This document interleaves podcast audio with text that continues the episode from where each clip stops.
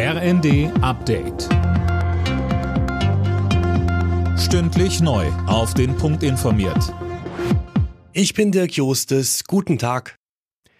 Mit dem Start der Sommerferien in Hessen, Rheinland-Pfalz und dem Saarland gibt es ein regelrechtes Mega-Reisewochenende. 14 Bundesländer haben jetzt gleichzeitig Ferien. Flughäfen, Straßen und Züge sind entsprechend voll. Eileen Schallhorn. Ja, allein an Deutschlands größtem Airport in Frankfurt werden in diesen Tagen 600.000 Reisende erwartet. Die Flughäfen empfehlen mindestens zweieinhalb Stunden vorm Abflug da zu sein. Auch auf den Autobahnen herrscht Hochbetrieb, so staureich wie vor der Pandemie, heißt es vom ADAC. Der empfiehlt lieber unter der Woche in den Urlaub oder zurückzufahren. Und in den Zügen macht sich weiter das 9-Euro-Ticket bemerkbar.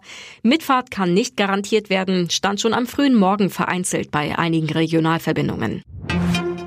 Nach dem Getreideabkommen zwischen Russland und der Ukraine herrscht Erleichterung in Afrika. Die Einigung sei eine willkommene Entwicklung, so die Afrikanische Union.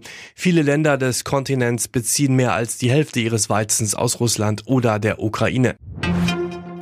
Die von Kanzler Scholz angekündigte Reform des Wohngelds stößt auf Kritik. Der Sozialverband VDK bezeichnet den Vorschlag als unzureichend.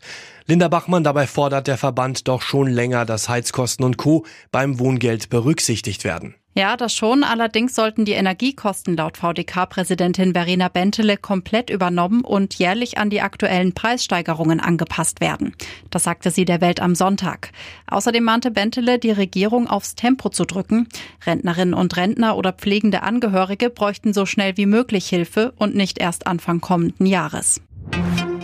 Bei der Leichtathletik-WM hat die US-Amerikanerin Sydney McLaughlin Geschichte geschrieben. Über 400 Meter Hürden lief sie in 50,68 Sekunden zu Gold. Es ist das erste Mal, dass eine Frau die Strecke unter 51 Sekunden lief. Neuer Weltrekord.